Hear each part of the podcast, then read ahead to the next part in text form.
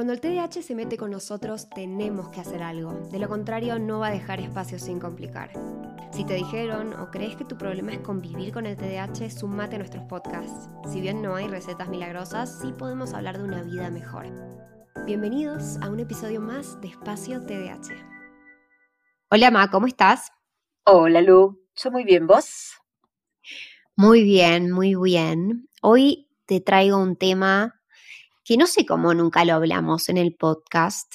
Estoy cruzando los dedos para que no lo hayamos hablado, pero seguro que alguna vez debemos haber em, tocado por encima de este tema, porque es algo que yo noto todo el tiempo cuando me escriben mensajes en Instagram y seguramente vos notas en tu consultorio, que es como que hay un patrón de inseguridad con muchas personas que tienen TDAH por lo general. Em, y creo que dado que es algo que nos pasa tanto a la gran mayoría de nosotros, estaría bueno dedicarle un espacio. ¿Qué tal? Me encanta hablar de la inseguridad, porque en realidad eh, vamos a pensar en qué es sentirnos seguros, ¿no? En realidad no existe, como no existe la perfección, no existe la certeza de que nos va a ir bien, pero es esa como convicción de que vamos a poder. ¿No? O sea, la seguridad sería eso, ¿no? Yo me animo, pensemos en el TDA donde gente muchas veces toma riesgos enormes, pero no lo hace haciendo el análisis, ¿sí? Hablamos del impulso, pero acá claro. Por eso también va a pasar que una persona que toma enormes riesgos por momentos nos quede paralizada frente a áreas de desastre, ¿no? Me metí en un problema, me endeudé o generé, entonces después ya no puedo ni siquiera hacer una cosa pequeña. Pero me parece que vamos creciendo y ya nos pasa cuando vemos los niños, ¿no? La, inseguridad es, por ejemplo, a no recordar lo que estudiaste. La sensación de inseguridad cuando te pregunten y te vas a equivocar, entre cosas que no, deberían ser ni siquiera posibles la equivocación, pero como las cosas se me escurren, o sea, podemos decir una barbaridad, hacer una barbaridad. Eh, entonces, ¿qué pasa? La sensación es muevo un pie y voy a meter la pata. Entonces, ¿qué pasa? Vamos a mirar hacia los costados y vamos a buscar a alguien a quien nos vamos a enganchar, ¿no? Porque me parece que esta persona la veo segura, Lex, me engancho, ¿no? Entonces voy de trailer de alguien que va caminando y, bueno, eso me hace sentir en una parte muy segura, o muy seguro. El problema es que el que maneja va a donde quiere, no donde yo quisiera. Fue, me haces acordar a cuando iba a la facultad y me acuerdo que una de mis amigas de la Facu era un poco así, ¿no? Ella me ordenaba, me pasaba los apuntes cuando me colgaba. Em, nada, estudiábamos juntas, capaz alguna que otra vez. Em, y la verdad es que ahora cuando decís eso de me engancho y me siento segura, no, no es que no era mi amiga, pero de alguna manera sí teníamos esa relación. Y también cuando decís lo de, pero no lo manejamos nosotros, sí es verdad, porque ella no tenía mis mismos tiempos de estudio. Capaz yo necesitaba más tiempo. Y ahí me dan cuenta, bueno, Luli, tenés que desarrollar una independencia y hacerlo sola. Eh, no que no pudiera, pero tengo que dejar ese trailer, ¿viste? Tengo, tengo que dejar de ser el trailer, tengo que tener yo el motor y ir hacia adelante. Y si eso significa, eh, qué sé yo, eh, tener otra nota, bueno, está perfecto, pero para mí el sentirme capaz era muy importante. Mm, muchas veces a mí se me ocurre, ¿no? Porque queda un poco en el imaginario de las personas que esta inseguridad solamente es más de las mujeres, ¿no? O sea, tiene miedos, entonces se acopla con otra persona, pero hay muchos varones con TDAH que tienen una enorme inseguridad. Entonces, no sé, les agarra eh, dolor de panza o dolor de cabeza el domingo porque el lunes tienen un meeting en donde hay varios de esos que aparecen como súper organizados, con varias cosas, y, tienen hasta el aspecto desprolijo, ¿no? No sé dónde tengo el teléfono, no tengo una nota, tengo todos los papeles. Entonces esa sensación de inseguridad los atraviesa. Entonces no es solo los chicos, le puede pasar a un profesional. Esa sensación de inseguridad que te puede eh, venir cuando vas a decir, ¿y si me olvido? ¿Y si lo que hago es, comete un error? ¿Cómo me manejo, no? Pensemos en un médico, pensemos en alguien que tiene la responsabilidad, un piloto, personas que, de las que dependen otras personas también, ¿no? Entonces, ¿cómo nos agarra ansiedad? Y desde ahí, la ansiedad es el mejor terreno, ¿no? Para poder eh, eh, convivir con esto. Entonces, digo, me parece que tenemos que pensar que ser responsables es algo que podemos decidir si aceptamos nuestro TDA y diseñamos muchas estrategias que nos permitan avanzar, tal vez con más rampas que los otros, pero que no vamos a lograr la seguridad en nuestra mente, que la tenemos, nos tenemos que mandar. Che, ¿te puedo hacer una pregunta? Mm. ¿A vos qué te pone insegura? A mí que me pone insegura, por ejemplo, me pone muy insegura cuando alguien me cambia los planes en el medio, ¿no? Ay, odio eso, odio eso. Cuando, por ejemplo, yo tengo todo más o menos armado, porque ya tengo el libro, tengo que estudiar, y de repente dicen, no, vamos, esta cruzada cambia. ¿Por qué? Porque ahora tengo menos tiempo, entonces necesito todo ese tiempo, yo hablo siempre de los, de los márgenes grandes de tiempo que yo eh, le pongo a mis cosas para poder disfrutarlas, no para sufrirlas. Nota al pie de página, mamá me llevaba al colegio que quedaba a ocho cuadras de mi casa media hora antes. Gracias, mamá. Ahora tengo un problema con los tiempos y mi marido dice que estoy re loca porque me pone mal si salimos cinco minutos tarde. Bueno, todos ustedes se coplaron, pero eso yo lo heredé de tu abuelo, así que esa fue una buena manera de aprender, que llegar antes nos permite tener obstáculos y sortearlos y no llegar tarde, ¿no? O sea, una goma pinchada en un auto y llegás, eh, un percance, me olvidé algo importante, vuelvo y, lo, y llego.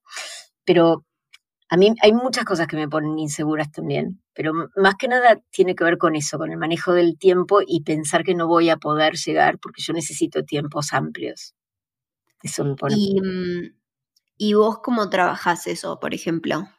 A ver, primero eh, reconociendo que necesito, por ejemplo, hay áreas en donde no me pasa para nada y hay áreas como esas, entonces necesito tenerme, garantizarme esos márgenes, ¿sí? Entonces yo metafóricamente digo que yo voy a acercar mis tiempos, mis espacios, los tengo que acercar, los tengo que dividir en bloques. Y defiendo eso a rajatablas, no se mueve, pero ¿sabes de quién lo defiendo? De mí. ¿De quién? De mí, no de los demás. Porque mi peor mm. enemigo es cuando yo quiero cambiar esas cosas. Entonces, ya a esta altura, el tener necesidad de tiempos más largos, porque así es como vos decís, estudiar con mis tiempos, no el tiempo del resto. No hay un tiempo estandarizado eso me hace sentir mucho más confianza cuando voy a dar un examen, por ejemplo. Entonces, tener las cosas anotadas para mí es vital. Eso también me da seguridad. Me da inseguridad no tener dónde anotar. Por eso digo, si alguien me dice algo importante yo no pude anotarlo, bueno, ahora tenés siempre el teléfono, pero mi sensación era que tendría que repetir en mi cabeza 20 veces lo que estaba haciendo hasta que llego al lugar donde anotaba. Me da inseguridad perderme, o sea, que vos me decís, vos viajaste conmigo varias veces con un mapa en la mano, ¿no? Mamá encima lo peor es que le da ansiedad perderse, pero es muy malo usando el Maps. Em, entonces muchas veces nos encontramos que capaz caminamos cinco minutos en la dirección contraria. Bueno, cinco minutos no es tan grave. A veces he hecho cosas peores. Pero bueno, me da inseguridad. Entonces a mí hoy creo que gracias a muchas herramientas que tenemos digitales, eso nos ayuda mucho a las personas con TDA el Google Calendar me avisa y todo lo que hago tiene que estar ahí. Si no está ahí, entonces, entonces no está, no existe.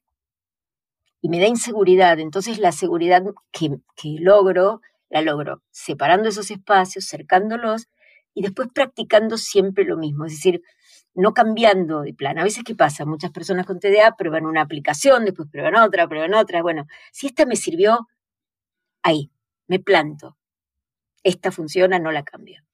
Y mantenerlo a lo largo del tiempo. Entonces, por más que no pueda aprender absolutamente todas las cosas, fue muy notorio ahora volver después de casi tres meses de no estar. Y decía, tuve que volver a mirar cómo, cómo se accionaba el lavarropas. en serio. Tuve que volver a programarlo en mi teléfono porque no recordaba cómo era. Entonces yo digo, qué grande no usar eso casi tres meses eso que yo sintiera no estaba en mi cabeza. A ver, hoy me da una sensación como graciosa, pero me hubiera dado mucha angustia en otro momento. Y así todo. No lo usás, no lo haces, se fue. Pero creo que no es la, perdón, creo que no es la, la inseguridad del problema solo, sino lo que hacemos frente a la inseguridad. Que yo creo que a veces eso es, muchas veces decimos, tenemos un problema y lo que nos hace, nos da sufrimiento, no es el problema, sino lo que intentamos como solución a ese problema. Entonces, si alguien te presta la seguridad, ojo porque la seguridad nadie te la presta, te la cobra. Eso recuérdenlo todos, nadie regala ni presta seguridad, te la cobran y te la cobran como un alquiler carísimo. Entonces yo digo, eh, si vos le otorgaste ese rol a otra persona para que chequee el banco, para que chequee tu ingreso, para que chequee tus vuelos, para... Eso te va a costar. Que el otro a veces chequee, se equivoque o cambie algo y elija algo que vos no querías. Entonces yo digo, vale la pena hacer este esfuerzo y este entrenamiento para ir accionando y lograr más seguridad día a día. Exponernos es lo que nos ayuda a construir una seguridad. Rey, me hace pensar mucho a... Mm, yo tuve tengo muchas inseguridades con muchas cosas, ¿no? Pero para las personas que quizás se exponen en redes sociales, eso también es como que, wow, eso es un montón, es un montón. No sé si te acordás cuando a los 16 años estuve en la tele. Em, y creo que en ese, en ese, momento yo no lo entendía. Eh, y después lo empecé a entender. Después de estar en la tele y ver la repercusión, lo empecé a entender. Y mm, hay veces que ni siquiera tiene que ser algo así. Quizás es simplemente postear algo o, qué sé yo, hacer algo que capaz te da miedo, sacar un emprendimiento, un producto. Y capaz hay, yo me imagino, cuántos proyectos no salieron a, a la luz eh, porque no estaba perfecto, mm. ¿no? Y para mí perfecto es eh, lo mejor posible, ¿no? Yo cuando los posteo, ah, posteo cosas, digo, bueno, esto es lo mejor posible. Excelente, perfecto no existe, mm. porque si no, ustedes no verían nada en espacio TH, porque yo me cuestionaría todo, todo el tiempo. Bueno, por eso el accionar tiene que ver con que no podemos estar elaborando algo eternamente para, para poder lanzarlo, porque cuando ya lo lanzaste fue, a veces que se es la fecha de vencimiento, ¿no? Eh, entonces yo digo, la inseguridad es muy importante. Pensaba, ¿sabes qué? Mientras hablábamos en Brené Brown y en la charla de vulnerabilidad, vayan a YouTube, vean la charla de vulnerabilidad, que creo que es muy buena. Vos me la pasaste otra vez hace poco, yo ya la había visto. Y digo, es importante porque también registrar y expresar nuestra inseguridad, sin por eso necesitar taparla con alguien que lo haga por nosotros, nos va a hacer sentir mejor, y creo que eso es muy importante, eh, empezar a registrar que, bueno, esto me da temor, pero lo puedo hacer. Por eso lo haré varias veces, pero lo puedo hacer, lo puedo hacer, pero yo puedo investigar y el empoderarnos de a poquito nos va a dar más calma, con todas las rampas que tengamos que usar, ¿no? Pero la dependencia, ahí tenemos claramente la pérdida de libertad y la no elección. Pero claro, alguien me da seguridad. Llévame el pasaporte, me da seguridad. Eh, avísame, mm, despertame mañana, me da seguridad. Pero yo, ¿qué pasa cuando esa otra persona no está? Yo tengo muchos pacientes que de alguna manera tuvieron un colapso, sobre todo, por ejemplo, varones en el que, no sé, licencia de maternidad su secretaria. Simple, la que tenía toda la información de todo, la que hacía absolutamente todo. Claro, porque no, se ocuparon de entender lo que tenían, lo que era necesario en sus movimientos. Entonces, me parece que es muy bueno esto, no dependamos del otro porque lleva las cuentas porque no me gustan. Bueno, aprendí a llevar tus cuentas. Aprendí a diseñar un formulario. Porque creo que esta, este es el desafío que tenemos, ¿no? Salir de ese área que es de mucha incomodidad cómoda, diría yo. La inseguridad es una incomodidad, pero es cómoda si busco a alguien que me la cubra, ¿no? Eh, y aprender a hacer eso, como te salga. Y si estás escuchando este podcast y lo escuchás porque sos madre o padre de algún niño con TDAH, yo siempre les digo lo mismo cuando hablo con ustedes. Díganle a sus hijos que tienen TDAH, número uno, ya lo dijimos en varios episodios, pero por favor lo repito, no les mientan, no les digan que son vitaminas las cosas que toman, etc. Y hagan hincapié en el tema de la autoestima. No es te felicito por todo, sos un campeón que te sacaste un 2, no. Porque no son tontos los chicos, se van a dar cuenta. Pero hagan hincapié en lo valiosos que son, en que equivocarse no pasa nada, lo único que hay que hacer es que capaz no sé, volvemos y el niño puede compartirte y decirte, hoy estoy triste porque me pasó esto, ¿cómo podemos solucionarlo? Y genera ese espacio, porque todo eso también construye nuestras inseguridades. A mí me gusta, me encanta que lo traigas. Yo siempre digo que muchos papás, y los veo porque pobrecito, los chicos sufren un montón y los papás muchas veces no saben cómo, y qué divino y todo esto, ¿no? Entonces yo digo lo súper positivo. La autoestima se construye con pequeños logros, y obvio, grandes logros, pero se construye haciendo y venciendo la dificultad y equivocándome y volviendo a hacerlo hasta porque el logro que tiene un chico que algo no le salía y ahora le sale, sí. cuando logró hacer ese ejercicio que no le salía o logró pintar sin, el, sin irse de la hoja, realmente ahí la vivencia está internalizada. Entonces, invitémoslos con mucha paciencia, porque a veces también esto que dijiste, gracias por dar el pie, las mamás con poca paciencia, porque también estamos llenas de cosas y cansadas, decimos, bueno, vamos a juntar las cosas porque tarda tanto, se las juntó.